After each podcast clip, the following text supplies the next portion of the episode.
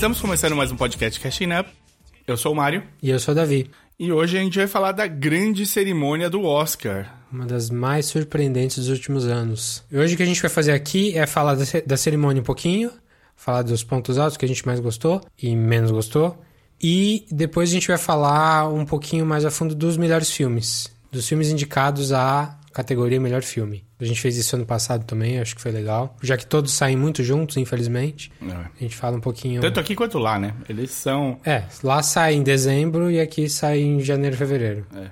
Para vocês que não conhecem o Catching Up, é um podcast de cultura pop.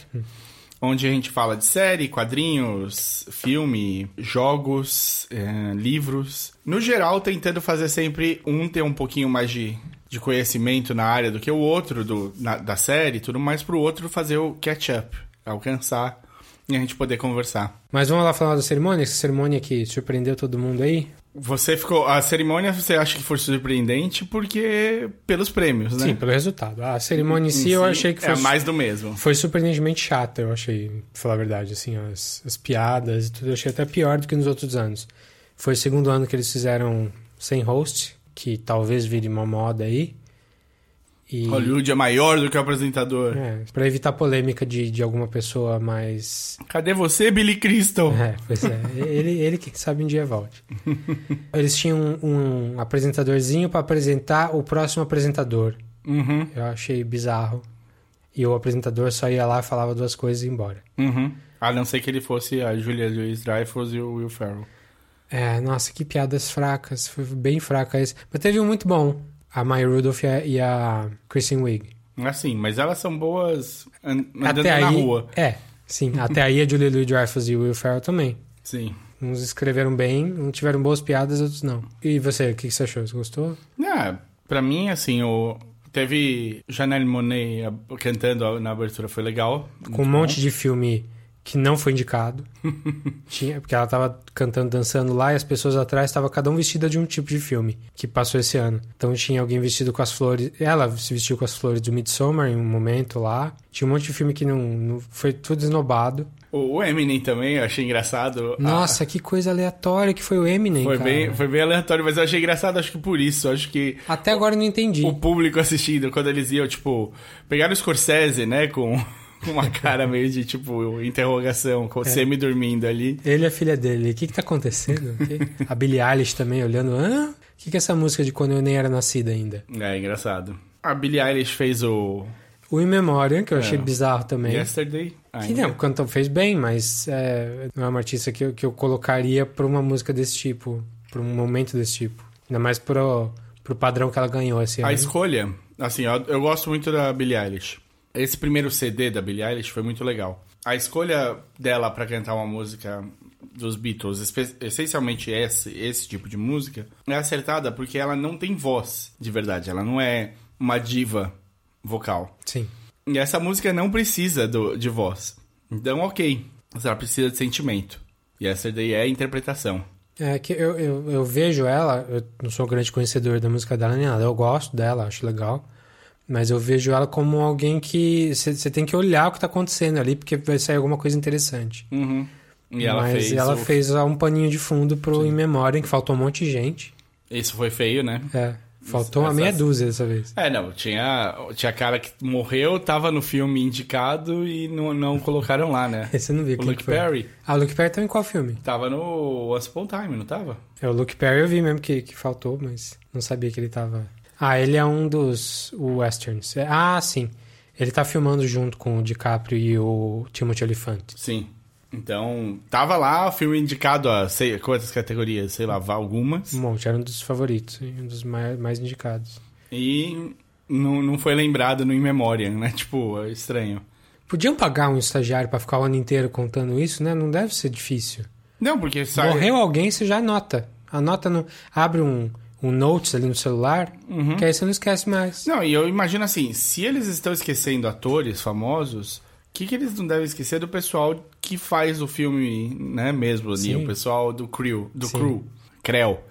O pessoal do creu, do crew. O cara que vai estar de iluminadora, produtora, Se eles são capazes disso, imagina do resto, entendeu? Tipo, do- de quem trabalhou no, na produção da coisa. Pois é, então a cerimônia, eu acho que foi fraquinha, foi abaixo da média. Mas dessa vez, acho que a academia, no geral, acertou mais do que errou. Talvez não nos indicados, mas nos ganhadores, pelo menos. Dentre o que eles selecionaram, ficou de bom tamanho? Sim, a gente já falou na- no episódio, quando saíram as indicações, a gente fa- falou das coisas que a gente gostaria que tivesse sido indicada, que foram, mais interessantes. Sei lá, Lighthouse, ou o próprio Midsommar, que falamos agora há pouco. É, o Midsommar, Us, Lighthouse Us. são... Pois é, Us não levou nada, nada, nada. Eu entendo se a Lupita Nyong'o não ganhasse melhor atriz. Mas ela acho que ela poderia tá. estar. Sim, mas dos que eles selecionaram, é, vamos, vamos ver o que, que mais chama a atenção além do Parasita, que a gente vai falar daqui a pouquinho. Eu fiquei muito feliz pela vitória do Hair Love, curta de animação. Hair Love, tem um amigo meu que é editor desse Do, do, do, do animação. Love. É. Ele é brasileiro ou americano? Não, ele é americano. Mas o Hair Love é bem legal, bonitinho, tem no Bem- YouTube. é- Você não viu ainda, vai ver. É, é simplesinho, com, feito com coração. se você não chorar no fim, É, não tem coração. E que mais? Eu gostei muito da, das categorias de roteiro. são sempre os melhores filmes que estão no roteiro, né? Todo Uhum. ano. Esse ano tivemos roteiro adaptado. Teve o Two Popes, o The Irishman, o Joker, o Little Women e o Jojo Rabbit. Acho que o único que não merecia ir era o Joker. E o que mais merecia pra mim era o Two Popes. Eu achava que ia ganhar o Irishman. Ganhou Não. o Jojo Rabbit. Que maravilha. Que maravilha, que é demais. Que, né? delícia de vitória aí. Taika, o primeiro indígena a ganhar um Oscar. É, eu achei. Eu tô ainda em dúvida sobre essa definição aí. Eu vi indígena, indígena Maori. Maori, é. Mas e aí? Indígena é quem é um povo originário de um lugar. De um lugar, eu acho que é isso. Então, se o cara for chinês, povo originário chinês, ele é indígena. Aí você. Sei lá.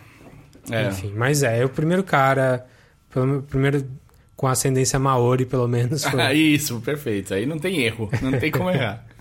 E o roteiro original foi o Once Upon a Time in Hollywood, o Marriage Story, o Knives Out, o 1917, que eu achei meio estranho. É, ele é meio que adaptado de uma história real, mas Não, é- não, nem por isso. Achei só que o roteiro foi a parte menos interessante do filme. Sim, sem dúvida. E quem ganhou foi o Parasita. Foi o primeiro, primeira grande vitória do filme foi aí no roteiro.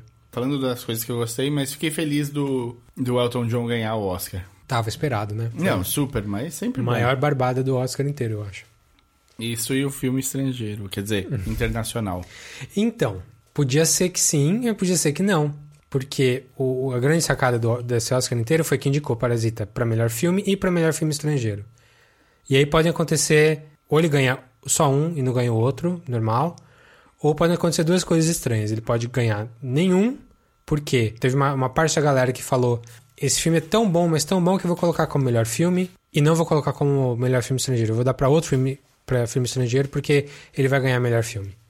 E ao mesmo tempo a galera não é suficiente pra dar o melhor filme mesmo no final. Ou pode acontecer a grande zebra que foi o que aconteceu agora, que foi uma galera falou: "Nossa, eu vou votar muito no, no filme estrangeiro e não vou votar como melhor filme". E outra galera falou: "Nossa, eu vou votar muito como melhor filme". Acho que dificilmente alguém votou nos dois. Deve ter tido um pessoal, mas acho que no geral, nas milhares, Academia, manda o ballot pra mim que eu voto nos dois aqui, sem problema. você votaria nos dois? Votaria nos dois. Olha Eu só. acho que dentre as opções. Então, a gente vai falar do filme mais da- daqui a pouquinho, então. Eu acho que pouquíssima gente fez isso. Eu acho que só foi a conjunção. Muita gente votou como melhor filme e não votou melhor filme estrangeiro. E, muita, e, e uma quantidade um pouco menor votou como melhor filme estrangeiro e ganhou mais fácil. Mas foi, foi bizarríssimo, né? Sim. E mais ainda porque também ganhou como melhor diretor. É, foi um. Fechou, né? Roteiro, diretor, filme estrangeiro, filme internacional, Davi. Mudamos aqui Mudamos. de. E, e muito. Eu acho que é uma mudança interessante, é sim, boa. sim. E melhor filme, no geral, é tipo. Que mais ficou faltando? Faltou os atores, né? Sim, faltou e eu acho que ele, eu poderia até ter tido indicação. No, no SAG eles ganharam de melhor ensemble, melhor Ensemble, grupo. Sim, porque era muito legal. Eu tenho a minha única ressalva do- dos atores, a única é que eu acho que a mãe tem uma cara muito brava. A mãe do Da família pobre. da família pobre. Isso. Tá, aí você tinha falado isso outra vez, eu não achei isso não, achei ok. Meu, porque eu acho que os outros três, o, o- pai e os dois filhos, eles estão muito carismáticos. Eles te ganham na primeira, assim. A mãe ganha também, ela, tá, ela participa tal da, do negócio. Mas eu acho que é, não, não, tem culpa. É a, ca- é a cara da atriz, ela não tem culpa. Ela deve ser uma pessoa ótima, incrível. É só que, tipo, ela tem cara de brava. Tem gente que tem, assim, é um. assim, Não bateu. É, não, falo, aí tem gente que é mais carismática e gente que é menos, acontece. Isso não quer dizer que é uma, uma pessoa uma boa pessoa, era só pelo negócio. A única que não bateu de cara pra mim foi ela. O resto eu achei que, tipo, a família funciona super bem. E o- a família rica, né, eles também funcionam bem pra, onde, pra o que eles estão ali. Sim, super. É, então, e aí ninguém foi indicado pra nada e o filme ganhou todo o resto aí. Uma vitória do Parasita que eu gostaria que, te- que, que tivesse acontecido e não foi, foi em edição. Interessante, né? Mas eu entendo. Eu entendo também, é, não vi o Ford vs Ferrari pra julgar. Eu não sei se eu daria pra eles também, eu não- eu- mas eu entenderia, porque é cabível pro Ford, é cabível pro 1917. É muito cabível em 1917. Ah, todo mundo fala, ah, mas é um filme sem corte. Não é um filme sem corte, é um filme cheio de corte. Sim. Ah, não, ele gravou tudo de uma vez. Demorou. E se fosse ver mesmo, é, é um filme em que o editor, o montador, que é um cara super fodão, o cara editou o Dunkirk, ele edita os filmes do, do Nolan. O cara tem 30 anos de experiência pra mais. Ele tava no set muito. Ele tava, porque eles tinham que planejar exatamente como ia acontecer cada cena o tempo todo. Então, se você for avaliar o trabalho do montador, que não é necessariamente o prêmio de melhor edição, o trabalho do montador, acho que quem mais teve trabalho ali Foi, foi, ele, com- quase com certeza. De todos os, os vencedores, os indicados aí. Não, o, o 1917 é um- uma maravilha Técnica. técnica. É uma maravilha técnica. É tipo, o Sam Mendes, assim. A história a gente pode discutir, a gente vai discutir mais pra frente, mas como tecnicamente ali teve um. Ele falou, eu sei o que eu vou fazer e eu sei por que eu vou fazer. O filme tem um motivo pra ele querer ter feito desse jeito. Sim. Mas não ganhou quase nada, né? Ele, ganhou, ele ganhou fotografia, Sim, merecidíssimo. com um cara que. Quantos, esse cara tem quantos Oscars? Eu- Ele tem dois Oscars. Só? Ele só ganhou ano, pass... ano retrasado Com com o Blade Runner 2049 e agora. E agora? Então- ah, é verdade, a gente até comentou. Ele é um Roger Dickens é Sim, a gente comentou no- sobre o Blade Runner. Caralho, finalmente. ele e o, o- Era o primeiro ele e o Tivo, o Emanuel Lubezki, são os dois grandes fotógrafos do cinema vivos hoje Uhum. em atividade. E É, ele, agora, e ele eu não tinha Oscar nenhum. Sim, eu acho que o, o primeiro Oscar tirou o tampão, né? Agora vai. Agora, agora, vai chamar. O prêmio vai chamar Prêmio Roger Dickens de fotografia. Passou boi e passa boiada. é. Por mim, tudo bem. Não, o cara é muito bom. O cara é foda demais. E estão corrigindo um erro, né? Que ele não tinha ganhado nenhum até. É, o cara tem muito filme muito foda há muito tempo também. Ah, documentário, né? Ah, a gente não comentou sobre isso da, da última vez. É, eu não tinha visto Democracia em Vertigem. Viu? Vi. E aí, tá democraciado? Olha, Você já assistiu Bacurau? é, quando me perguntam desse filme, é, desse filme, Democracia em Vertigem, é aquilo. Eu sou 100% do lado da, da. Assim, ideologicamente do lado da Petra Costa. Assim. Concordo com as conclusões, o sentimento que ela tem fazendo o filme. Acho que a- o que ela contou ali, em termos de fatos, é aquilo mesmo.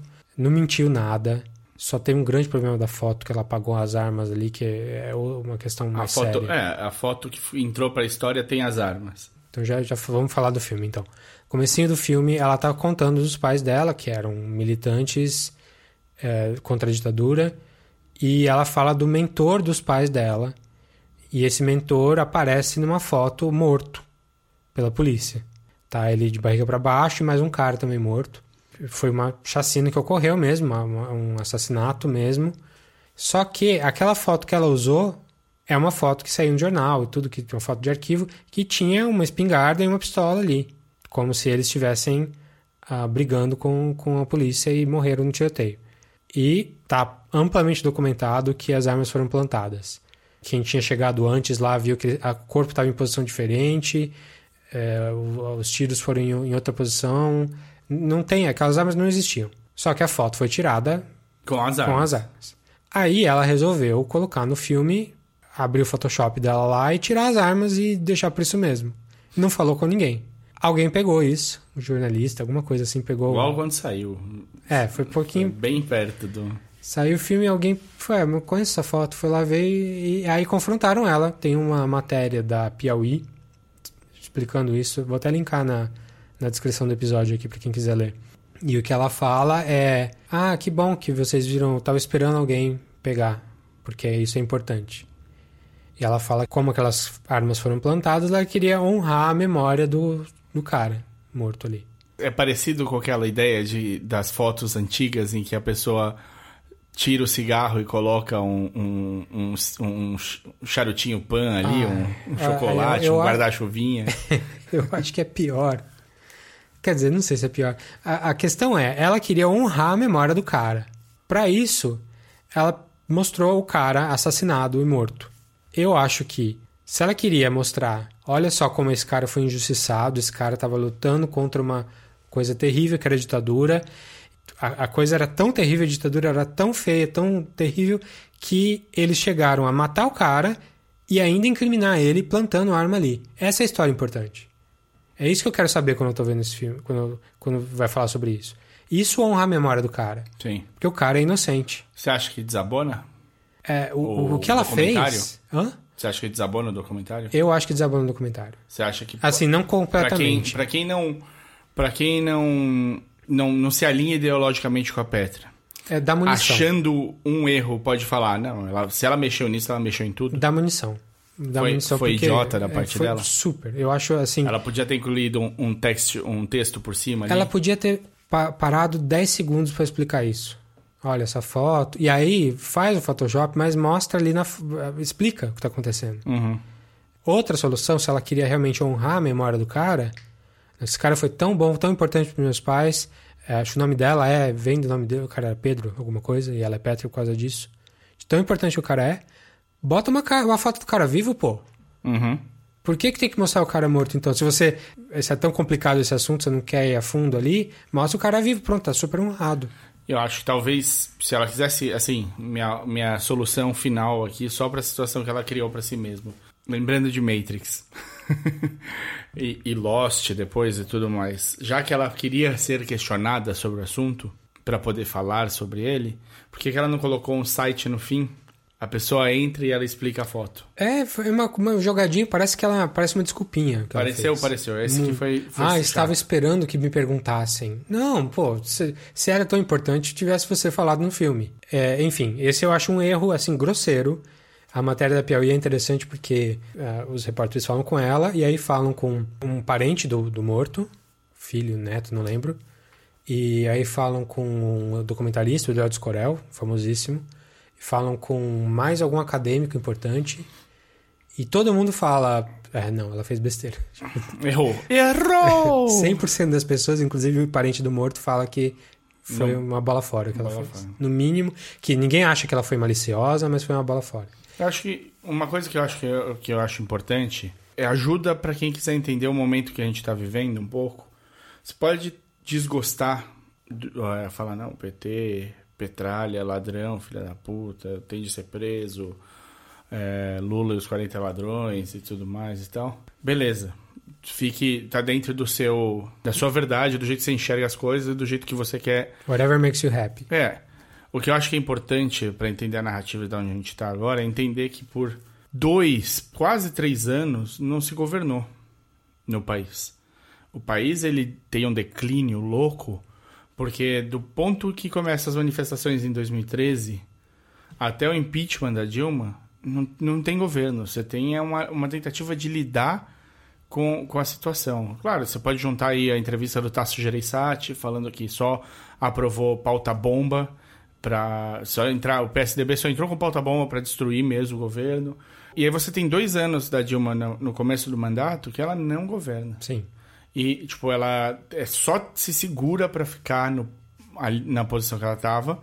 Acho que em algum momento ela entende que não vai ser mais possível, meio que abre mão disso. Ela fala no carro, isso é muito legal com a, com a Petra, ela fala, 2015 eu não governei. Sim. Acabou. Isso é bom do filme. É bom. O acesso que ela teve A, a Dilma e a ao Dilma e ao Lula. Lula. Sim. E não é inédito. A gente Não. tem, tem fotógrafo, tem repórter que fica que, que tem isso em outros filmes, até o, o Entre Atos mesmo, da, da eleição do Lula. Eles dão acesso a esse tipo de gente. Mas beleza, eu, eu concordo com você. Mas assim, o filme não fica só nisso. Não. O filme não é um filme. Ele, ele era pra ser um filme sobre impeachment, ele acabou sendo um filme maior do que isso, sobre a democracia. Só que o meu grande problema com o filme não é a história da foto nem nada. Isso é, um- é uma mancada, mas não é. O, o filme não é ruim por isso pra mim. O filme é ruim porque ele tenta abraçar o mundo, ele tenta explicar a democracia, como que a democracia no Brasil caiu, sem falar do que é a democracia, da onde que ela veio e como ela caiu. O, filme não fala como a democracia começou a cair. Ela só cita alguns fatos de, ah, teve manifestação disso, teve não sei o quê. A gente não viu como é que era no governo Dilma antes de cair. A gente não viu conforme tá- enquanto estava caindo, a gente não viu nem depois que caiu. A gente só viu algum- alguns fatos ligados com opiniões dela. Sim. Ela não fez um, um trabalho co- é, completo, né? Ela não fez um.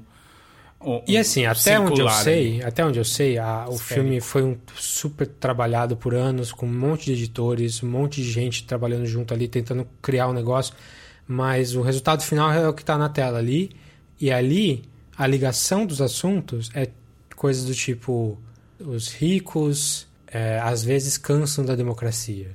Isso é uma frase que ela fala no meio, no- quase no fim do filme.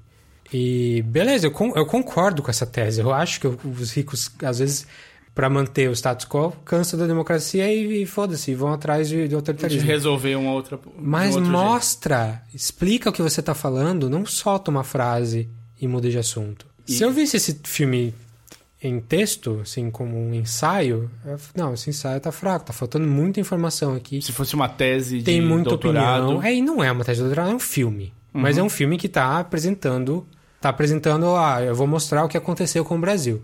Pra mim, esse, esse, isso tá incompleto. Foi uma visão só, sem aprofundar em alguns casos. Sim, foi sem aprofundar e foi com aquela marca registrada dela, desde sempre, que é se colocar no filme e colocar a família dela no filme. É uma coisa que eu já não gostava. Eu vi o, um outro filme dela, Helena, eu achei um filme muito fraco. E aqui nesse filme ela faz isso também. E até tem um ponto positivo que eu acho interessante. Que ela, quando ela se coloca no filme, ela fala que os pais dela são militantes, mas o, o os avós dela são os donos da. São alguns dos donos, sócios, fundadores da uma das grandes empreiteiras que, inclusive, foi implicado na Lava Jato depois. E ela fala que a família dela é dividida nisso, que grande, grande parte da família é bolsonarista e a, o pai, a mãe e ela não são. Isso eu achei uma ideia, uma ideia né? Eu achei uma, um ponto super interessante e que eu não vi explorado no filme. Ela menciona duas vezes, três vezes isso, mas ela não vai entrevistar ninguém da família dela. Ela fala com a mãe, mas ela não fala com ninguém do lado do- dos avós. É um- uma coisa que ela quer mostrar a cisão na família brasileira, quer mostrar a cisão no Brasil, só que ela só fala de um lado e ela só é contundente com, com a lacração e não com fatos, com, com é, é é um mau trabalho jornalístico o filme, sinceramente. Apesar do acesso que ela teve, apesar das cenas que- bonitas que ela filmou em Brasília, super legais, e do tempo que ela teve pra Preparar o material. preparar, tanta coisa, tanta, tanta coisa aconteceu, pra mim é um filme fraco, um filme ruim, apesar de eu estar do lado dela. É, não. Estar do lado não significa que você tem de. É. Mas você já tinha suas ressalvas com o, tra- o jeito da Petra trabalhar. também. É, eu já não gostava antes, por isso que eu de- demorei pra ver, só vi porque Tava no Oscar. Tava no Oscar. Senão teria passado direto. Então, ah, não achei triste que o filme não ganhou. Não, ele já. Eu acho assim, o grande mérito dele foi ter sido indicado. Já foi uma coisa que pegou todo mundo de calças curtas. Eu não tinha. Não tinha expectativa. Você Não. tinha alguma? Não, não. Não, não tinha. Não, assim, Netflix fez um lançamento grande, Sim. internacional. Sim. Mas Mas tanto que filme talvez aí... ele tenha feito mais para o American Factory, É. né? Bom, é que aí teve o peso Obama, né? Teve.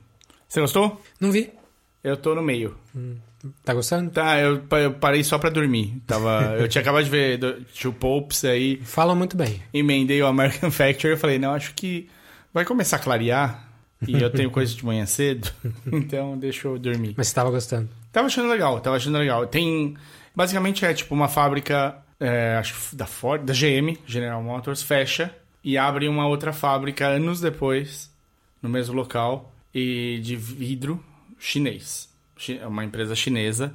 É é interessante esse começo da- das diferenças, porque vem os chineses pro, pra fábrica e eles estão meio que, tipo, fazendo um tour e tem o que eles querem e o que eles não querem. Então tem uma cena que eu falei, olha, essa é bem a sacada que eu acho interessante.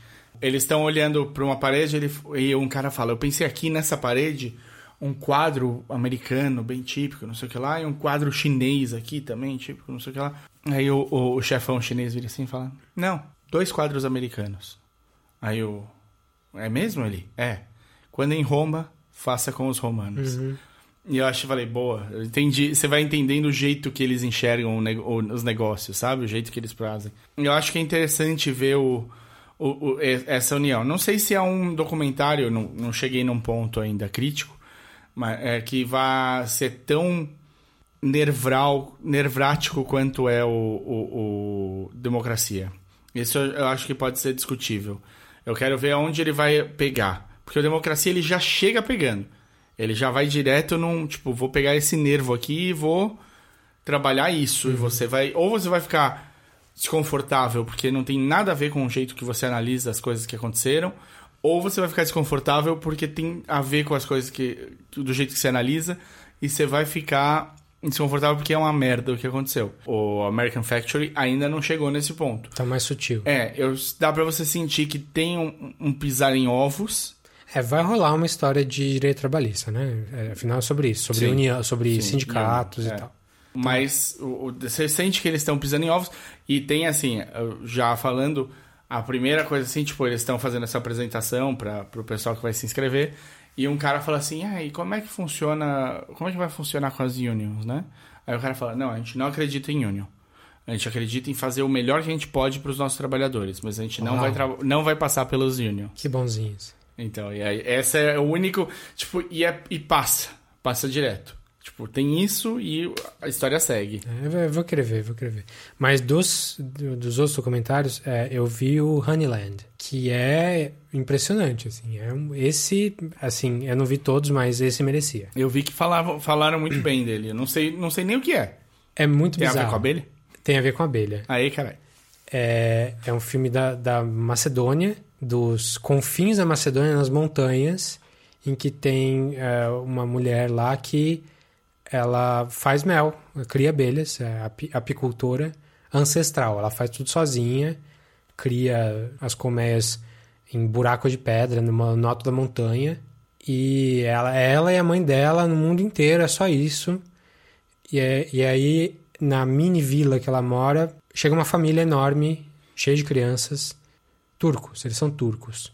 E aí é ela tendo que lidar com essas pessoas novas que querem fazer diferente, que também ninguém, não, não é uma questão de modernidade contra a tradição. São só, tipo, é quase que uma briga de vizinhos com e as crianças, eh, eles acompanham muitas crianças, as crianças vão cri- sendo criadas soltas.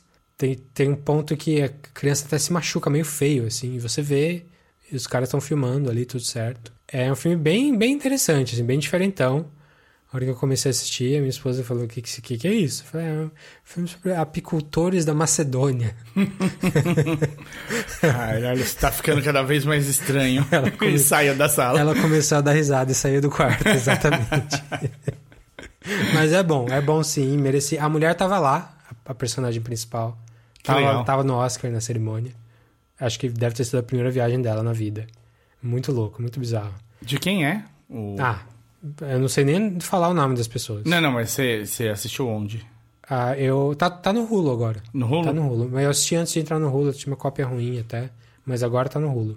Os outros eu não vi. O For Sama eu não vi e o The Cave também não vi. Vamos pro, pro, pros grandões? Vamos falar Vamos, do vamos direto pros filmes? É, acho que sim. É, o que mais? É, eu acho que as, as categorias de ator, atriz desse ano ficaram meio mornas, meio sem graça. Porque não tem muito um grande destaque, não tem muito, ah, esse cara não merecia nem fodendo, sabe? É, quem ganhasse tava bom. Todo, em todos, todos Sim. os casos. Tava a, bem entregue. Atriz... Quem, é, que são, quem eram as atrizes? atriz eram a Renée Zellweger, que ganhou, a Charlize Theron, a, a Saoirse Ronan e a Scarlett Johansson, ou seja, todas as loiras, tudo claro. mais a Cynthia Erivo pra quebrar essa, essa monotoni- monotonia loira. Cynthia Erivo que eu conheci tipo ano passado com o Bad Times at El Royale, que eu falei aqui, que eu falei muito bem. E ela é um puta destaque do filme, é maravilhosa. Ela, ela vem de da Broadway. Ela canta assim maravilhosamente bem, tanto que ela cantou na cerimônia. Vocês viram ali no, no- quando ela cantou a música do, do Harriet. Mas no Bad Times at El Royale, ela tem cenas inteiras, assim, de minutos em que ela só canta. E dá pra ver, assim, quão foda que é a voz dela e a atuação dela, é impressionante. Não vi o Harriet pra saber como é que ela tá nesse ano. Mas só pelo filme do ano passado, por, pelo, ela fez dois ano passado. Fez esse e fez o Widows, que eu também tinha falado Sim. aqui. Fez, também mandou muito bem. É, ela, foi, ela foi meio que descoberta e não pararam mais, né? É, e acho que a tendência é aumentar, assim. Ela vai... é- Ou e será assim, que ela só queria ser atriz de teatro, mas uma hora o dinheiro pesou? Sei lá. Ela, é, ela não é, não tem tipo 18 anos, assim, Não, acabou de não. começar. Não é a Florence Pugh. Não. Ela já. Tanto que já pra Florence Pugh foi ótimo ter sido indicada, tá Sim. lindo. Pois é. Ela tem uma carreira grande pela frente aí. Ganhou a Renée Zellweger, que falam que o filme é super chato, mas eu não vi. O Judy, também não É. vi. Mas a Renée, ela. Eu vou. Uma coisa que eu fiquei impressionada é que, tipo, a Renée parecia um arremedo dela mesma recentemente. É, Eu ela. não sei quais procedimentos estéticos ela tinha feito, mas estava ruim. E no Oscar ela estava super bem. Super bem. A Renée Zellweger que a gente viu, a voz dela não estava 10 de 10, Hum. mas tirando isso, É, já passou a época do Jerry Maguire. sim, do, do Chicago. Chicago, é Chicago. auge dela. E ator que foi o prêmio, o, talvez o segundo prêmio merecido do Joker. Isso que é impressionante. A gente falou tão mal do Joker aqui e ele só ganhou coisas que, que ele merecia no Oscar. Que foi a foi trilha. ator, a, e foi a trilha sonora daquela islandesa, que eu não vou falar o nome dela aqui, que é difícil. Porque vai falar errado. É. não vou falar porque vou errar. Ela mandou muito bem na trilha, foi realmente o ponto alto do filme. E, Reykjavik. por isso que você não vai falar o nome dela. Não. É. É, e dentre as outras trilhas também, eu acho que a dela foi a melhor mesmo, então foi merecido. E ela também pareceu super simpática ali. Sim. E é- outro prêmio merecido era pro Joker, pro, pro Joaquin Phoenix, que era um papel pra ganhar Oscar, assim, que Sim. se esforçou, perdeu peso, aquela velha história de... Foi cuzão no set. Não seria minha escolha de melhor ator. Eu acho que, pessoalmente, eu, Francisco. Eu daria pro Papa, Papa Chico, O, o Bergoglio. pro Jonathan Price. Não vi o Antônio Bandeiras ainda no, no Dor e Glória lá, mas os- dos outros aí seria mais Jonathan Price. Mas tudo bem, deixa ganhar esse prêmio aí. Ele fez um discurso todo pró a defesa dos animais. Não, foi legal, foi legal. Tiveram Não. bons discursos. É. Vamos falar dos filmes? Bora. Então, uns que só você viu aí que eu não vi. Ford vs Ferrari. Filme legal. O, o, o James Mangold, é isso o nome dele? É, Que saiu... é bom, bom diretor. Bom diretor, ele tem acho que cinco filmes, quatro filmes no, no O anterior foi o Logan. que Logan, gente que, é muito bom. Ele tem o aqui. Wolverine, Logan, o... Ele tem o Three Intent to Yuma. Isso e esse. Não, ele tem mais. Ele tem Copland, do Stallone, É mesmo? nos anos 90. Tem certeza? Tem. Copland é o segundo filme dele. Garota Interrompida é outro. Kate and Leopold, não vi. Identidade, que é um lixo de filme, não também. Aí Walk the Line, né, que ele ganhou um Oscar. Não sei- ele não ganhou Oscar, mas o filme ganhou Oscar. Ganhou. Aí Intent to Yuma, que é bom. Night and Day, não sei qual é. Aí, Nine Day é bobinho, eu vi. É bem bobinho. É, aí Wolverine, o, o Wolver- The Wolverine, Tadinho sofreu. Logan e Ford vs Ferrari. É verdade. Copland, Garota Interrompida. Bom, ele tem bons filmes e filmes ruins. Sim, Você não gostou de Identidade? não. Eu gostei. Final muito besta. É, ele, o filme é, é meio banjado, mas não achei ruim, não. Achei ok. Tem, tem atores e atrizes que eu gosto. A história flui de um jeito esperado. Não, não, não surpreende, mas é divertidinho. Acho que eu fiquei mais revoltado do que não gostei do filme. Talvez eu precisasse rever. rever. É, não, não é de todo não vou mal. rever tão cedo. Não é de todo mal. Eu acho assim, talvez desses aí, ruim mesmo o Wolverine.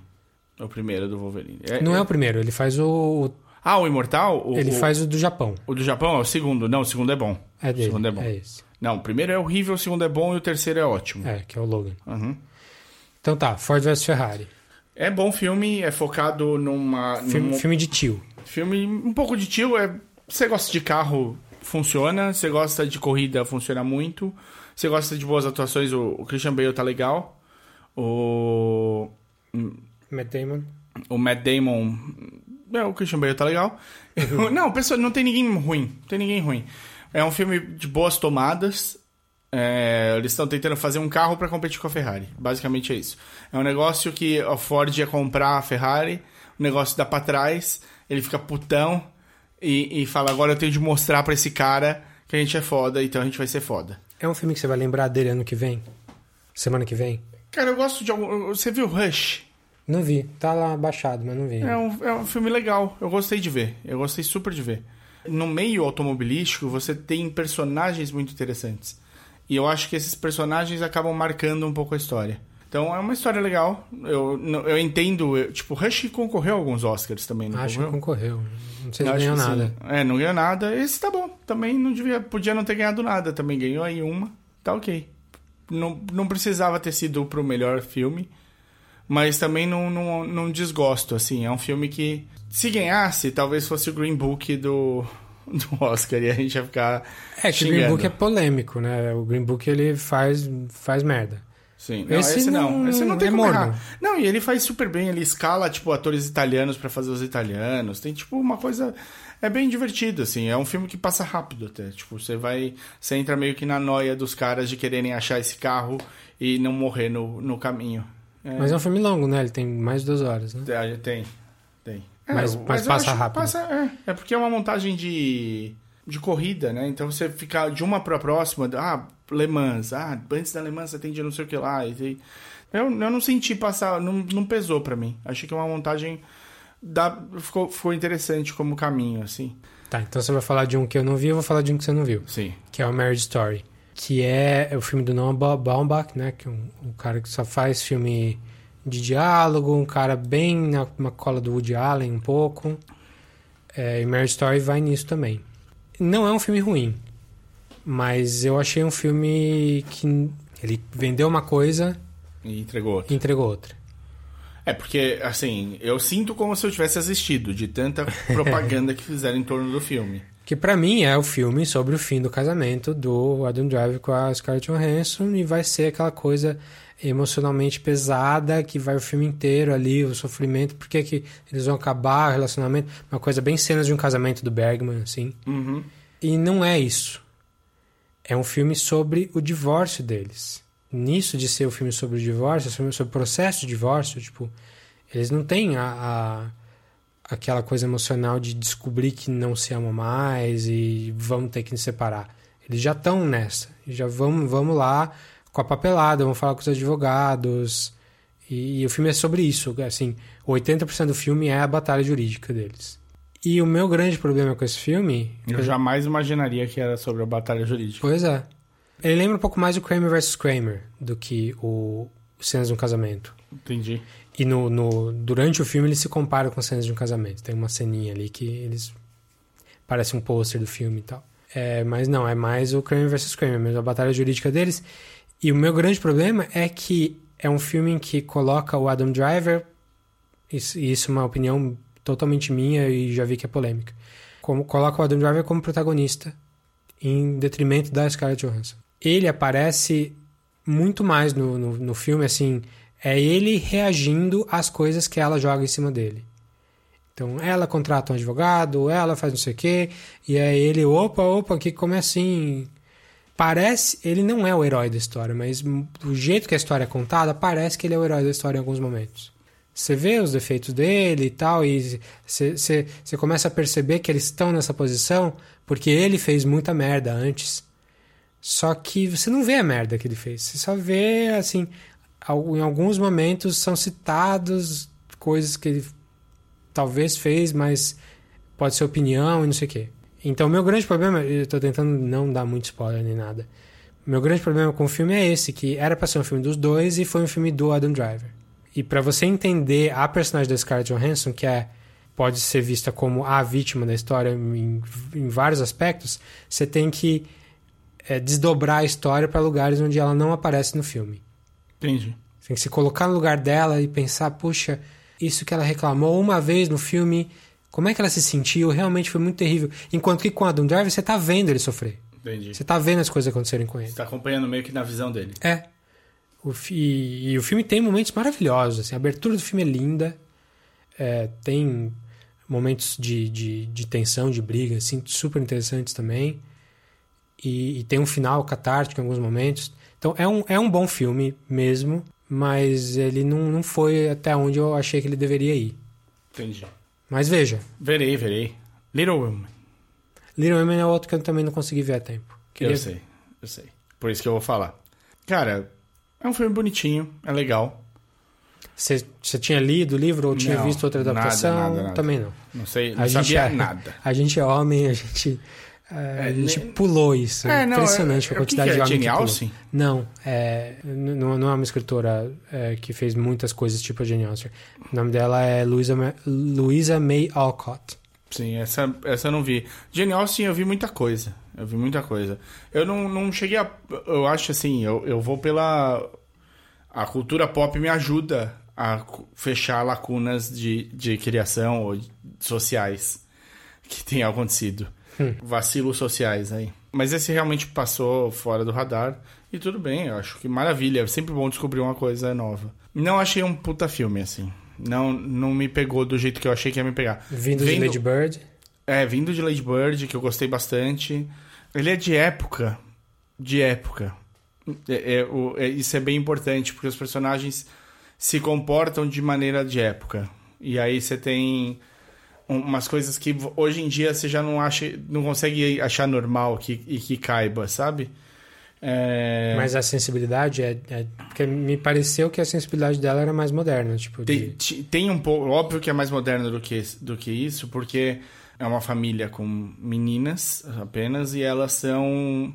Elas querem ser mais na vida em 1860. Tem uma conversa da Mary Streep com a Saoirse Ronan. A Saoirse vira e fala: ah, mas você não é casada, tia. E você conseguiu fazer sua vida. Ela falou: é, porque eu sou rica.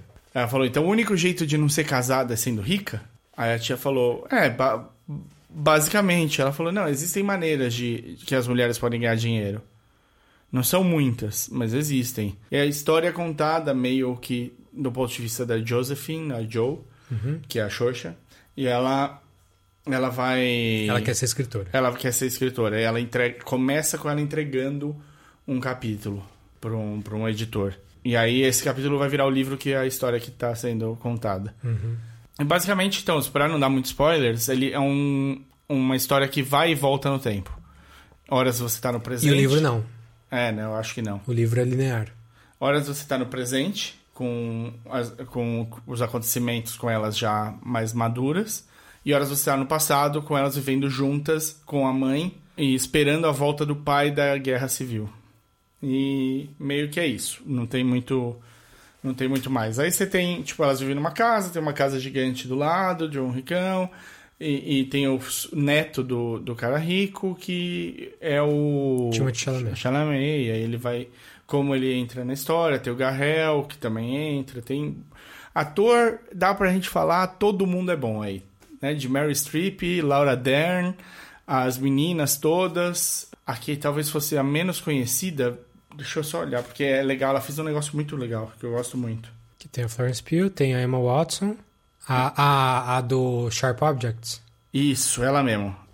que o nome dela é Eliza Scanlon.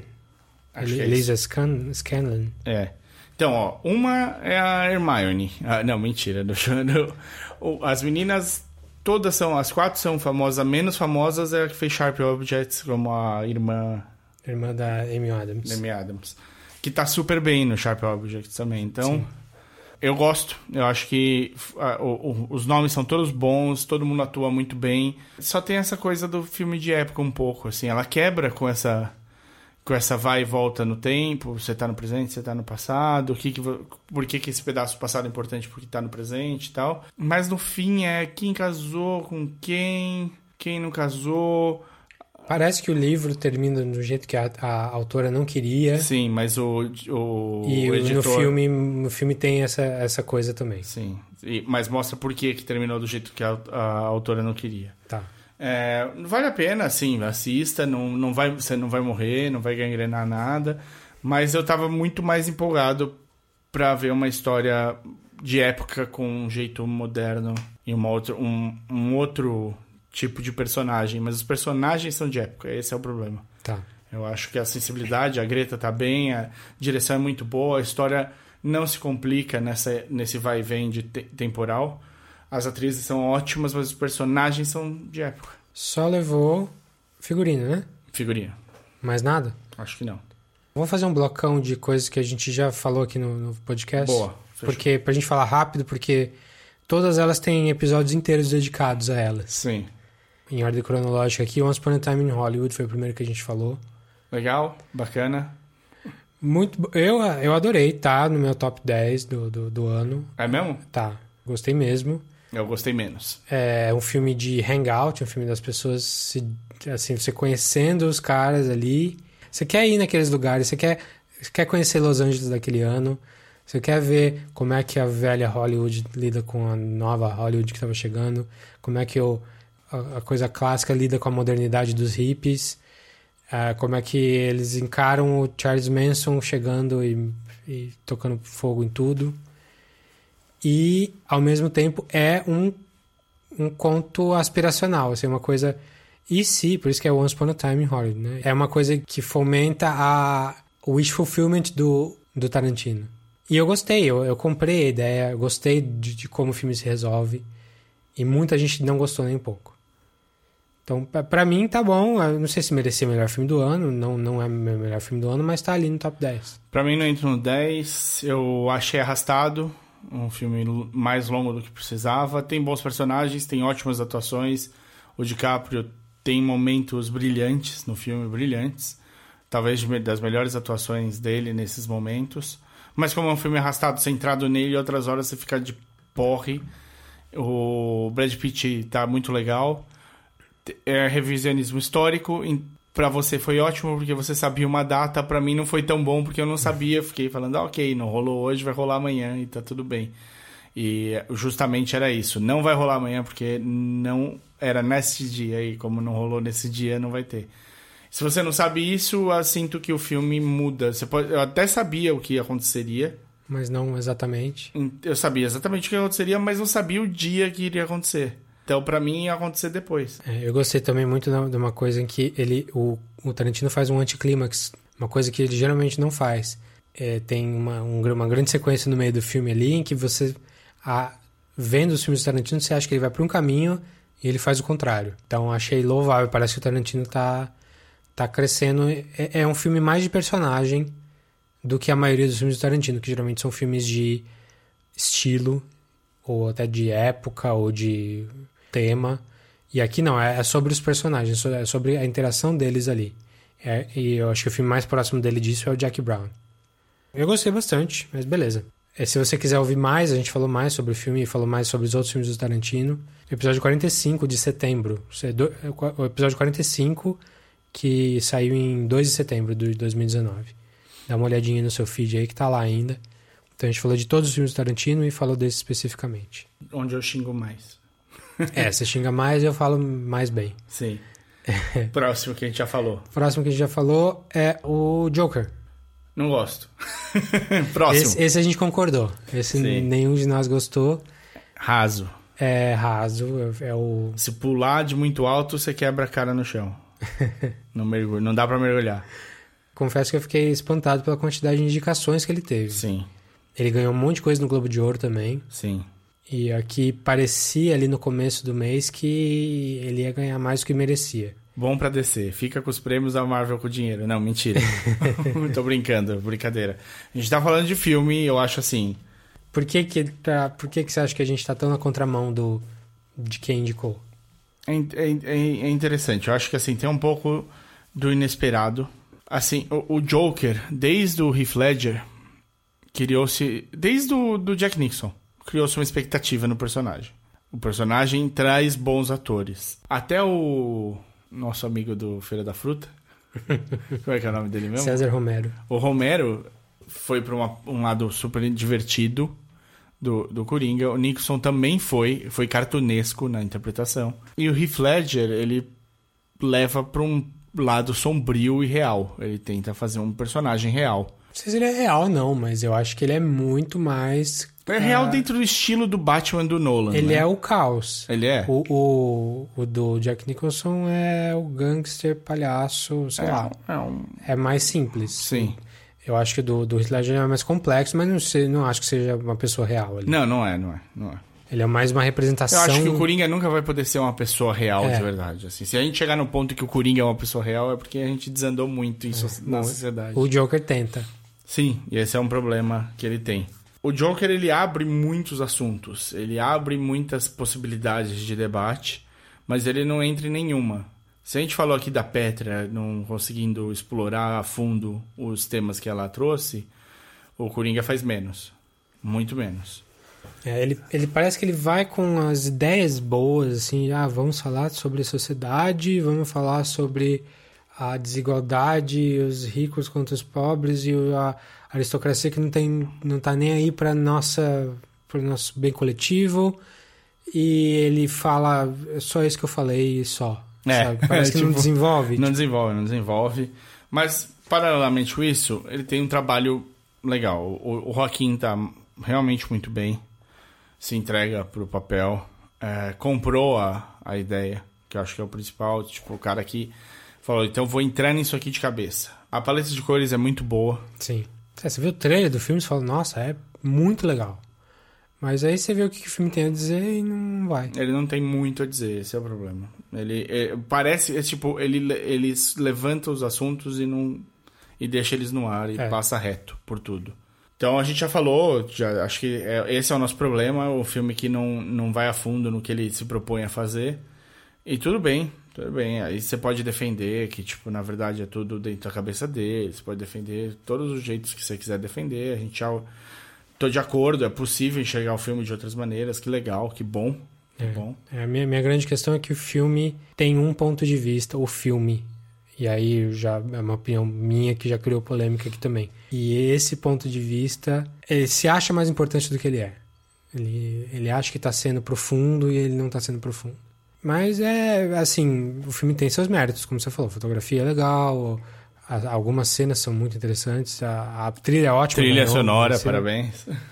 Se você quiser ouvir a gente, talvez explicando um pouco melhor esse, tipo- esse, esse tipo de opinião que para alguns é controversa, é o nosso episódio 48, que é de outubro, 15 de outubro de 2019. Junto com, a gente falou dele e do Ad Astra. Foi um episódio duro, difícil. Eu gostei muito do Ad Astra, Eu quer dizer, sei. médio. Próximo. Próximo. Próximo que a gente já viu, The Irishman. Opa! Esse também Eu ouvi dizer que você pinta casas. eu gostei bem mais do que você. É, é, eu- não é que eu não gostei. Eu acho que eu esperava mais. Era uma coisa, tipo... Tanta gente boa envolvida que vocês acham, meu, vai vir uma porrada aí, vai ser, meu, seminal. A gente vai ter de discutir sobre o Irishman e o Poderoso Chefão, sabe? Eu achei que ia ser um negócio que ia, de novo, pautar os próximos 10 anos desse tipo de filme. Não é, é um filme legal, é um filme bom, mas... Enquanto eu vi o filme, eu achava isso. Mas conforme eu fui pensando mais sobre o filme, lendo sobre e tal, eu fui vendo alguns nuances maiores, assim, mais, mais interessantes. Então, pra mim, no final, ele é um filme mais maduro do mestre absurdo, absoluto, que é o Scorsese. Ah, sem dúvida, ele... É, é um filme, é um filme de gangster como ele já fez cinco, seis, mas é diferente de todos os outros. Ele, o, o Goodfellas talvez seja o melhor filme de gangster que ele fez. Sim. Acho que é, pouca gente Vai dis- discordar. Vai discordar. Mas o Irishman é meio que um ele, ele confrontando esse tipo de, de história que ele conta, tá? Então, como é que eu vou contar? Porque é, o personagem principal que o Danilo faz é o cara mais velho, ele começa a história, ele, ele conta a própria história no passado.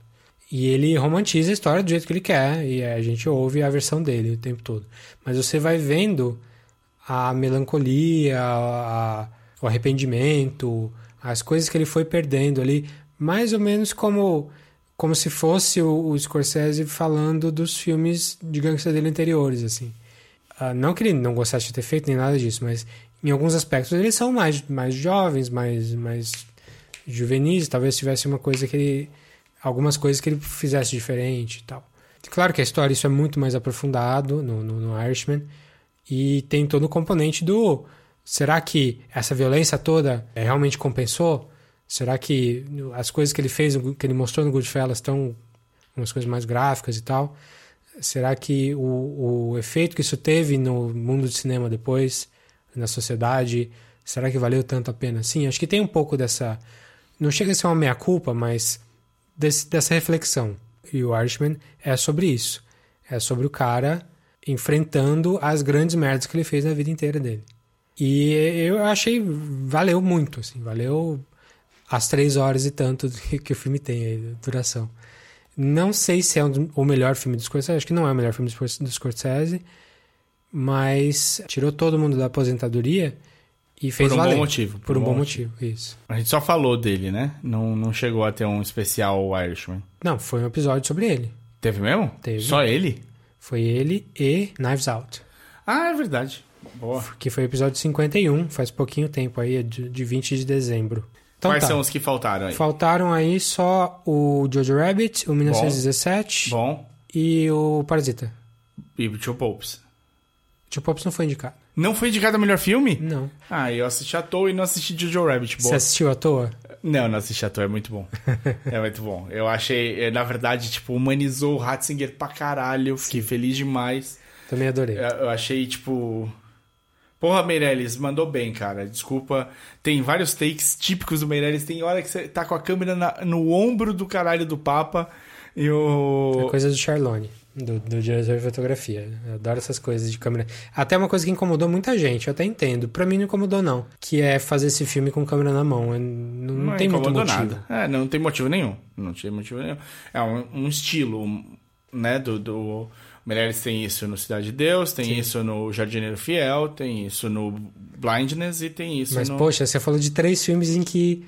a- Faz diferença. Sim, é, tem tudo a ver com o ponto de vista, Sim, com a ele ação e podia tal. ter, ele podia não ter feito usado isso nessa e mostrado que ele tem Recursos. recursos, mas ele tá fazendo um, um caminho, um estilo pra ele aí. Não me incomodou. Também não, também não. não é, ela não é uma câmera no, no ombro nervosa. Nesses outros filmes é uma câmera nervosa. É. Ela muda o tempo todo e tal. Esse daí não. Bom, falamos, nem tava na lista pra falar, mas é, é o meu segundo filme preferido do ano. Ele é muito bom, É muito, muito bom. Tem debates muito interessantes. Ver o Franciscão falando sobre. Cara, ele me dá um, um- me deu um sopro de, de alegria, assim, de pensar que de repente uma religião pode ir atrás do amor que o cara que. o do principal da religião tra, traz, sabe? É tão carregado. A religião tem, é tão carregada e é a tão. gente fala que a gente tá na Darkest Timeline, mas Esse Papa. esse papo é a exceção, assim. Cara, é a exceção. Eu e ele não é santo, assim, tirando os católicos que literalmente acham que ele é santo. Não. ele, ele tem problemas, o filme discute os problemas que ele Discute, tem. ele, ele fala que errou e é interessantíssimo e tá super ligado com o assunto que a gente falou sobre a, a ditadura militar e Sim. essas coisas todas. Meu, muito legal, vejam. Não, meu, zero cansativo, zero cansativo. É Film- debate intelectual, religioso, filosófico do- e é bom. Dentro do mesmo, da mesma religião, Sim. com lados completamente opostos. E, E a ele- aproximação é muito bom, é muito bom. E a hora que o Ratzinger fala, faz tempo que eu não ouço a voz dele, você fala, meu, caralho, sabe? Tá no trailer, né? Não devia estar no trailer essa cena, mas tá no Sim. trailer. Vi o trailer depois. E o final, depois que acaba, depois que acaba o filme, ver os dois assistindo Argentina e Alemanha na Copa de 2014, mara- maravilhoso, maravilhoso. Adorei. Mas vamos voltar pros, mel- pros indicados aqui. Então, Jojo Rabbit, você não viu? Não vi, cara. Eu assisti, sabe o quê? Hum. Falarei pra você que você vai ficar muito feliz do que eu assisti no lugar. Birds of Prey. Tô tomando uma água aqui. Quase, quase cuspiu a água. Não, é que tá, é totalmente esperado. É. Valeu? É divertido. É assim, tem uma assim, sobre esse filme. Ele é um filme que não se leva a sério, ótimo. Mas é um filme que ao mesmo tempo todos os personagens que estão no lugar onde eles estão têm um motivo pra estarem lá. Eles não estão só jogados. Então fizeram uma história que conseguiu amarrar de certa maneira todas as mulheres da DC que eles queriam colocar. Melhor que o Suicide Squad, então. Muito melhor. Não, assim, incomparável. Incomparável. Bom, então vou eu falar do Jojo Rabbit. Fale. Adorei, adorei. Assim, do começo ao fim, da primeira cena à última, não tenho nada de ruim pra falar desse filme, sinceramente. O roteiro do Taika é muito legal. É, é- dá, pra ver, dá pra ver a voz dele ali o tempo todo. Até porque ele é o. Ele faz o Hitler imaginário ali. É, não, vê, não entendo a polêmica, de verdade. Ah, estão humanizando Hitler. Cara, tendo visto o filme, eu acho difícil achar que ali é um, humanizar o Hitler. Porque tá, assim, muito, muito claro do começo ao fim do filme que é a visão do menininho que adora swastika e adora estar integrado num clubinho que é o que estava acontecendo em volta dele naquela época. O filme é sobre o menininho em 1945, já, que adora, enfim, ele tem 10 anos. Então ele tá. Clubinho que colocarem ele vai entrar. Ele é um nazista, que ele adora a, a suástica e adora tudo que falam pra ele que é legal. E eu acho que o filme entrega, assim, a, a comédia é muito boa, dá pra. Tipo, as piadas são engraçadas. E é tudo com coração, a atuação de todo mundo tá excelente, o menino tá excelente. O amiguinho do menininho, que você deve ter visto no Oscar ali, do lado dele, o gordinho de óculos.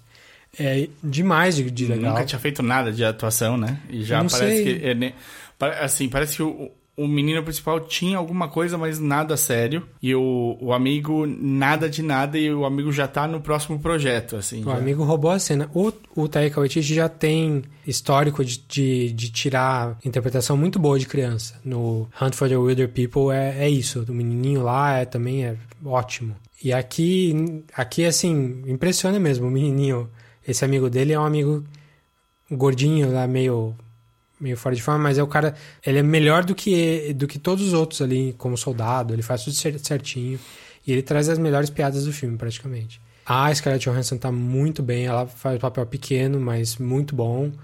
Não sei se colocaria de melhor do ano, melhores do ano ali de para ganhar prêmio, mas é, acho o, o que ela fez vale assim, tá? E o roteiro? O roteiro merece? Merece, mere, mereceu mesmo, assim, é, eu não li o livro pra saber, parece Eu que o sei livro que é- o livro não tem o Hitler. não tem o Hitler? Não. Eu sei que não tem a comédia, né? É um, filme, é um livro dramático. É, né? não. O, o Taika tava falando que a mãe dele lembrou ele desse livro. Era um livro que ele via quando era pequeno, mas que não tinha o Hitler imaginário. Mas aqui ele faz, ele como Hitler, dá pra ver, como Hitler imaginário, não como Hitler, é, dá pra ver que ele tá no nível do- da criança de 10 anos. As coisas que ele imaginaria que o Hitler falaria pra ele. E ele desmonta o cara, né? Tipo, é, não, o que eu ouvi falar é que é isso. Tipo, que tem um, um, um, um desmanche dessa figura do Hitler por causa do. É, não é uma coisa super ah, cerebral, assim. Ele é, é claramente uma criança ali e, e- e não vai ser uma denúncia contra o Hitler. Você- todo mundo sabe que é o Hitler e o que, as coisas que ele queria fazer. Uhum. E é, nesse filme é o, o Jojo, o menininho lá, meio que vendo que o mundo não é preto e branco como ele cresceu achando que era. E no pior contexto possível. Ele tá do, do lado dos bandidos. Aquela piada, aquele, aquele quadro Are we the bad guys? Do, do- do cara nazista ali. Será que nós somos os vilões aqui? Uhum. E é isso, assim, é- o filme é, é, é divertido, ele emociona quando tem que emocionar, assim, é um filme que dá pra chorar em alguns momentos, é, vale muito a pena, mereceu mesmo. Não sei se mereceu o melhor filme ali, mas Que bom que foi indicado. acho que não, acho que de todos que estão aqui é o que tá no mais, mais alto no meu top, assim, de- Que legal. do ano. É, Que legal. Muito bom, vale a pena, vale a pena ver no cinema também. Não é um Bacurau, mas. Não é o Bacurau. Qual que é o de cima? 1917. Filmão. É. Porém, É, eu tava achando que ele tava, tava chegando com uma má reputação, meio que o que o La La Land teve uns anos atrás ali. Que era o filme ah, tecnicamente impressionante, que ia ganhar do filme com maior melhor coração, com melhor história, que seria o Moonlight. Tanto que hoje pouca gente fala do La La Land. E Moonlight continua em alta. sim, não, Moonlight é um puta filme, mas eu, eu, eu não. Eu gosto do La La Land. Ah, Eu realmente pra gosto. Mim, pra mim, Moonlight é, é melhores da década, assim. Mas, o, enfim, o 1917 parecia que ia por esse caminho, porque, ah, filme cerebral, filme gimmick, né? Filme de Sim. só o truquezinho ali técnico. Mas não, é um filme gostoso de ver, assim. A- o roteiro é É, muito. Não é sem querer, ele não para mesmo. E é por isso, por isso que ele escolheu esse, esse, o jeito que ele filmou, né? Sim, sim, tem motivo. Assim. Eu precisava achar uma informação pra. Eu tava querendo achar um furo de roteiro no filme, na verdade, que me incomodou. E eu acho que eu tô certo, assim. Acho que algumas coisas. A matemática ali do filme não, não funciona em alguns momentos. Mas pra isso, não vou falar aqui porque é spoiler. Pra isso, eu não. Eu fui atrás do roteiro. Eu comecei a ler trechos do roteiro. E o roteiro é muito, muito econômico, muito bem escrito, assim. A, a- o roteiro é parcialmente do, do, do Sam Mendes, mas é, é uma mulher que escreve, uma escocesa. É o primeiro filme, filme dela mesmo. O nome dela é Christy Wilson Cairns. A, a leitura flui, assim, parece que você tá vendo o filme. Assim, é impressionante. Muito bem escrito mesmo. Mas você viu? Você gostou? Você- Gostei bastante, achei, achei muito legal o Tommen. Fiquei O Tommen... Baratheon. Baratheon, do Game of Thrones. É. Nem, nem me liguei aqui. Eu também não, mas ah, depois que, que eu vi, o, fiz o link, eu falei, caralho, mano, o menino cresceu. O, gostei, gostei do, da montagem toda, é maravilhosa, o ritmo é muito legal. Tem um- uma sacada, uma coisa que acontece no meio da história que era a coisa óbvia de narrativa. Eu não sei se isso é. Se realmente aconteceu isso historicamente.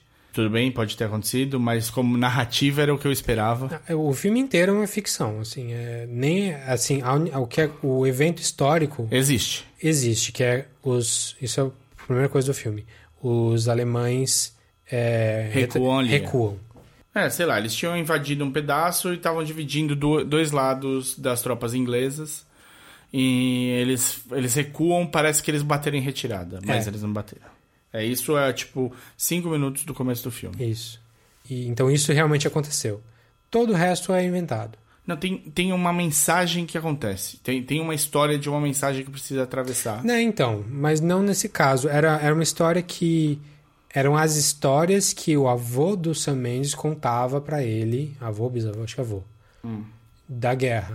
Hum. Ah, e entendi. entre essas era uma vez tem um cara que teve que mandar uma mensagem e tal. E aí ele juntou tudo e Mas montou a história uma é uma história ficção. só. A Entendi. história é uma ficção. Então é- tá, tem, então é uma, uma solução narrativa que era muito óbvia, é, que antes você já viu o filme su- o suficiente, você fala, tá, se for pra acontecer, vai acontecer isso aqui. Uhum. E aí vai, vai ser resolvido desse jeito. Mas é surpreendente como acontece. Né? Sim, As coisas todas sim, acontecem. Não, a sequência toda é muito boa, muito, muito boa. É, o que se tem de mal pra falar do filme é que parece muito um videogame. Parece mesmo uma Fat Quest, assim. Mas eu jogaria. Não, sim, um bom, um bom jogo. É um Call of Duty bom. Que você começa o filme, eh, começa o jogo e você vai ter que pegar a missão com tal pessoa, levar pra tal lugar e fazer não sei o que e a ação não para. Lembra mesmo. Não é uma história maravilhosa, não é. Não, não é. Eu acho que é uma história boa pra uma boa aventura. E aí pode ser do videogame, do cinema, do, do livro-jogo, do que você quiser. É uma boa aventura, mas não é tipo, nossa, esse cara gastou muito tempo pra, fazer, pra ter essa, essa ideia. Ele É. gastou muito tempo pra montar esse filme. Sim, é uma história muito bem contada, assim, uma história variada. Você nunca cansa do filme, que estão sempre em lugares diferentes, acontecendo coisas diferentes. E assim, eu tenho alguns problemas com questão de plot, de tipo, eles estavam queri- queriam fazer uma coisa, mas não, não vai dar tempo de fazer tal coisa do jeito que eles querem. É, mas basicamente é, é um filme que é um dia. É um dia só. Por, por isso é, é, é um plano sequência desse dia inteiro com os caras se- seguindo. Em teoria, o filme são é os 90 minutos do filme. Essa é a teoria. É, É, porque tempo real. É assim, verdade. é verdade. É, o filme é, é literalmente em tempo real. Eles, Eles, não, têm- eles não pulam, né? não pulam. Mas enfim, é um bom filme, tem os seus probleminhas ali, tecnicamente é muito legal. É é- Foi o mesmo montador do Dunkirk, e o Dunkirk eu acho um grande problema dele tá na montagem. Não é culpa do montador, porque é uma coisa do diretor mesmo, de, de- do jeito que ele estrutura a história. E aqui a estrutura tá ótima. Tá, Sim. Tá redondinha, Mendes é outro diretor. é, não cansa e é. Assim, Assim, bom ver ele fora do 007, né, cara? é, eu quase não vi, eu só vi um eu, filme dele. Eu adoro, eu, eu gosto dos filmes dele do 007, mas o Mendes é, é maior que o 007, Sim. cara. Eu, tipo, desde o Beleza, eu, eu fico esperando o próximo trabalho dele, sabe? Ele ficou, sei lá, 10 anos preso com o 007. É, o Revolutionary Road, pra mim, Filmaço. impressionante. filmaço. E o Road to Perdition também. Também outro filmaço. Dois, dois filmes com Road, dois deles, dois ótimos. É, no geral, é um ótimo filme de guerra e tal, mas eu acho que quando você coloca ele perto de outros grandes filmes de guerra, Não, não vai ser lembrado. ele é menor. Se você comparar até com Soldado Ryan, com A Lenda Linha Vermelha lá do, do Malik, o Apocalipse Now, do Kubrick, o Nascido para Matar O lá, Full Metal né? Jacket. Full Metal Jacket. Todos esses filmes exploram temas muito mais profundos do que o 1917. O 1917 tem, tipo, três temas. Brother in Arms, assim, é, é o companheirismo ali do- dos soldados. O War is Hell, que todo filme de guerra tem. A guerra é terrível e, e nada de bom sai da guerra praticamente. E mais uma outra coisa, assim, que eles jogam a ideia, parece que vai ser interessante, E não desenvolve. e não desenvolve. Ou é um falso, assim. É um filme que podia ter explorado melhor os temas. Apesar da estrutura bonitinha e ação ótima, faltou algumas coisinhas, assim, só. Bom, que mais? Só sobrou um. Só um? Sobrou o Parasita, que a gente falou aqui duas vezes, porque a gente viu em momentos diferentes. Sim, quando você viu, você falou, e quando eu vi, eu falei. Aí a gente vai falar de novo. Sim, porque aí vale um ponto pra gente. A gente falou bem do filme, falou que esse filme merecia ser visto.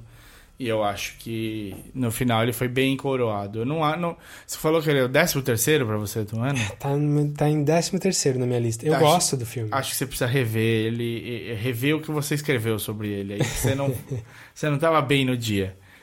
Não é o melhor do ano pra mim. Não é. Não é o meu filme favorito do ano. Eu não sei nem te dizer qual seria. Mas é um, um filme pra estar no top 5, eu acho, do ano. A crítica dele é boa, a montagem dele é boa. Ele traz debates interessantes. Ele traz situações interessantes, tanto tanto dos pontos iniciais de cada um, quanto do desenrolar da história. Ele tem um roteiro que, apesar de momentos parecer que você vai perder, que ele vai perder a mão, ele não perde. É, não, ele realmente, a estrutura dele é muito boa, ele segura mesmo. Esse não é o problema do filme. Não. Qual é o problema do filme pra você? Eu acho que a gente vai ter que entrar em spoiler em algum momento. Já que a gente só vai falar disso e vai acabar, acho que vale a pena falar um pouquinho. Um então vamos falar um pouquinho antes, aí a gente entra. Fechou. Mas, assim, a princípio, o, o meu problema. Eu, eu tenho um problema geralmente com esse diretor, assim. Eu acho que dos coreanos todos grandes, importantes, ele é o que eu menos gosto. E dá pra ver pelo histórico, é Okja. Okja, hum, meio meh.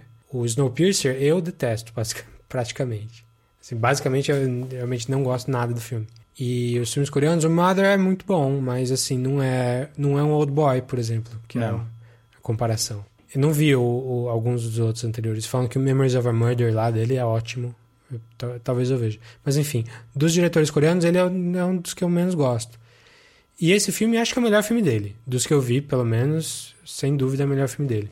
Você vai ter um pessoal de- que não vai com a sua cara, porque o Oak já é, é- é bem queridinho de muita gente. É, É. eu acho tão raso assim. Eu achei ele legal, não, não achei ele ruim, não. Eu achei até cansativo. Quase dormi. É um pouco cansativo, mas eu não achei ele ruim, não. Eu achei. eu- tem momentos que eu achei tocante, assim. Tá aí no Netflix? É do Netflix? É do não? Netflix, É, o The Host eu lembro de ter achado meio mais ou menos também. O Hospedeiro, O Hospedeiro. filme de monstro dele.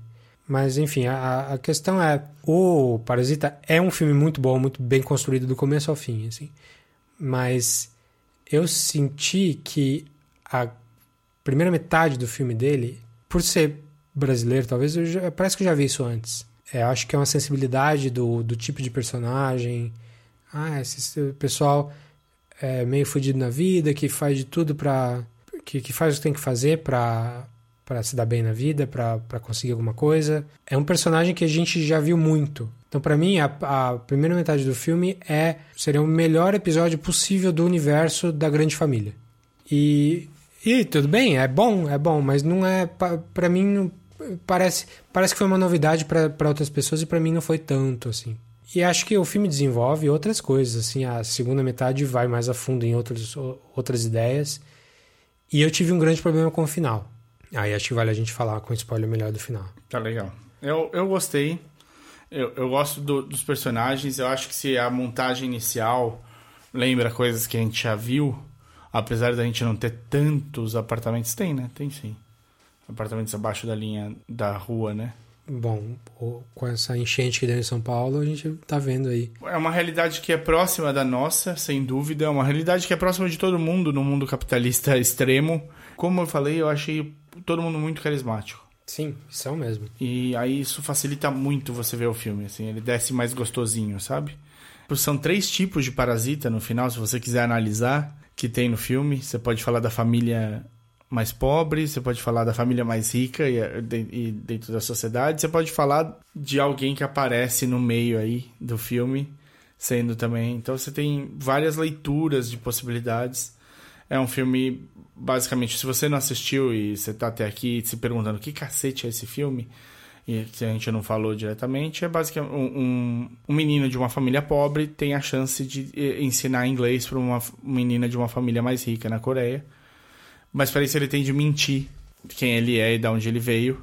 E ele faz isso e pega o trabalho. E aí ele começa a encontrar possibilidades de pôr a família dele pra dentro, trabalhando também. E de repente, ter a família inteira empregada ia ser maravilhoso pra eles. Então, esse é o plot inicial. Depois, o, o que acontece é uma, um desdobramento das escolhas que foram feitas aí. Pra fechar, pra, se você não viu, assista. Eu, do meu ponto de vista, fiquei super, super feliz com a vitória do Parasita como Ah, eu também.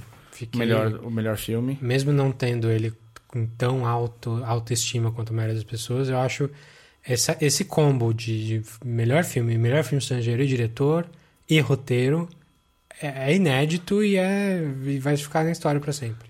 Já ficou, é o primeiro filme não falando inglês que E- ganha o melhor filme. É, é. Nossa. tem uma questão o artista. Eu vi isso aí também. É que o artista é mudo. É. Mas é um filme francês. É, é verdade. Mas fora o artista, é, Ele é. Mas que, que tenha ganhado tudo isso e ainda por cima não é, não é inglês, é, é É muito. muito difícil. É muito difícil. é, não, não vai ter. Quer dizer, espero que tenha mais em algum momento aí. Não, grandes que, que- se você pegar os últimos é, vencedores de melhor diretor, você só tem o Chazelle, que é americano. É, sim. Porque é por causa dos mexicanos, né? É, mas são dois do Ianito, dois do Cuarón, um do Del Toro e o Isso. Então, desde 2014 só tivemos um americano ganhando. Chazelle. E é aquilo que a gente falou no ano passado, quando a gente falou sobre isso. Tipo, o cinema de Hollywood em inglês americano é feito por imigrantes o tempo Sim, todo. sempre São foi. Os artistas, não só imigrante, imigrante pobre que vem trabalhar. Não, os artistas são do mundo inteiro. Sim. Se você se, se o Hollywood como uma boa máquina, se você é, aparece com força em qualquer lugar do mundo, você vai ser trazido, fagocitado pela máquina. Sim. Vamos ver o que vai acontecer com o Bong Joon-ho agora. Que já fez filmes em inglês, já fez filmes com gente... Mas não, que tem todo tem todo lado pra fazer isso daí. Spoilers para Parasita, então? Spoiler. Beleza, a partir de agora.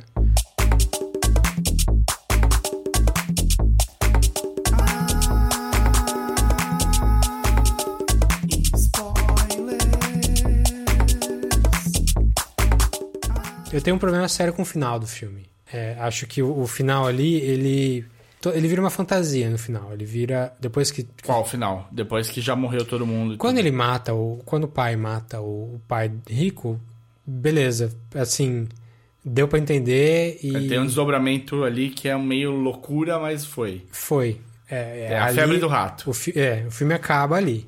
A partir dali, vira uma história que é o filho que conta, que você não sabe muito bem se é um delírio, um sonho, uma, Fica uma vontade.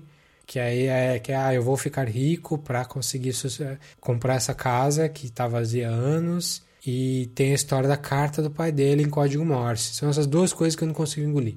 Primeiro é, o filme parece que valida essa busca de de vingança ou de, de, de, ah, eu vou, vou ficar rico, vou ganhar, vou melhorar minha vida só pra ter o gosto de ter esse lugar aqui pra mim. Como se esse lugar não fosse exatamente o que trouxe a derrota pra todo mundo, como se aquela casa não fosse o motivo do da decadência irmã. de todo mundo, de, de, A morte da irmã, de- da morte da irmã, de, de tudo, assim, do pai sendo caçado. inclusive da família rica, assim, é, da família rica perdeu o pai, tudo por causa daquela propriedade, aquele lugar. Sim.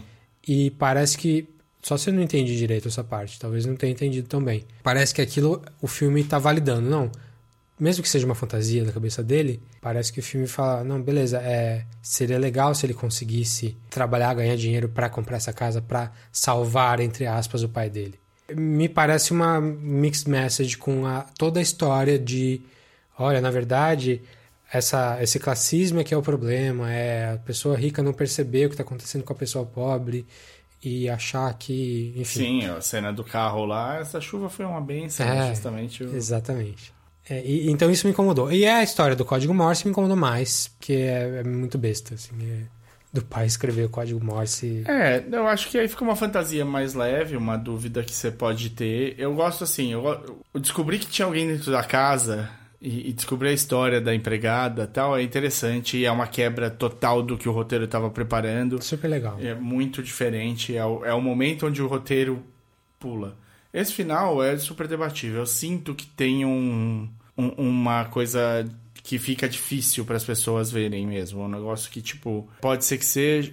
Eu tava conversando com meu pai sobre o filme que eu indiquei pro meu pai ver. E ele viu e ele, e ele também falou: Porra, o cara que entrou na casa sabe que pode sair a hora que ele quiser. Por que, que ele. Sabe? Tipo, mesmo que ele não esteja no mesmo, no mesma direção que a gente tá de debate, é o que causa o estranhamento. Esse final causa estranhamento. É um mas pra mim é um final. Eu achei, eu achei até um final bonito por, por ser meio onírico, assim. É, Ele pode ser alegórico, ele pode É, ser.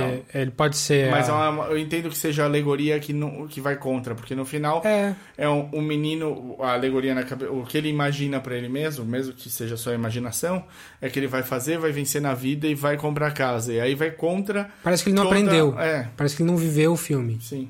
Tem um filme, só pra encurtar aqui, tem um filme coreano do ano passado que tem temas muito parecidos com esse filme, que eu acho bem superior, assim, um filme mais longo, um pouco mais difícil de ver. O filme chama Burning. Eu acho que eu falei dele no podcast em algum momento. É até difícil de descrever o filme, mas eh, também tem questão de classe, tem questão do, do cara pobre, de que tá vendo a vida rica da, pessoa, do cara rico passeando pela vida enquanto ele, a vida dele é muito mais difícil. Também tem personagens que não são necessariamente carisma, ah, carismáticos, são, mas não são necessariamente bons o tempo todo. Porque essa família pobre do Parasita, eles não são boas pessoas. Não, não são. Também não são totais. é, Não, não são execráveis. Execráveis. Eles estão fazendo o que eles precisam pra sobreviver. É, você entende eles. né? Mas- É, O Burning também. E eles têm conclusões parecidas. Então, todo mundo vai ver Parasita porque tá na moda e tal. Beleza, vejam Parasita, gostou? Procura esse Burning. Burning.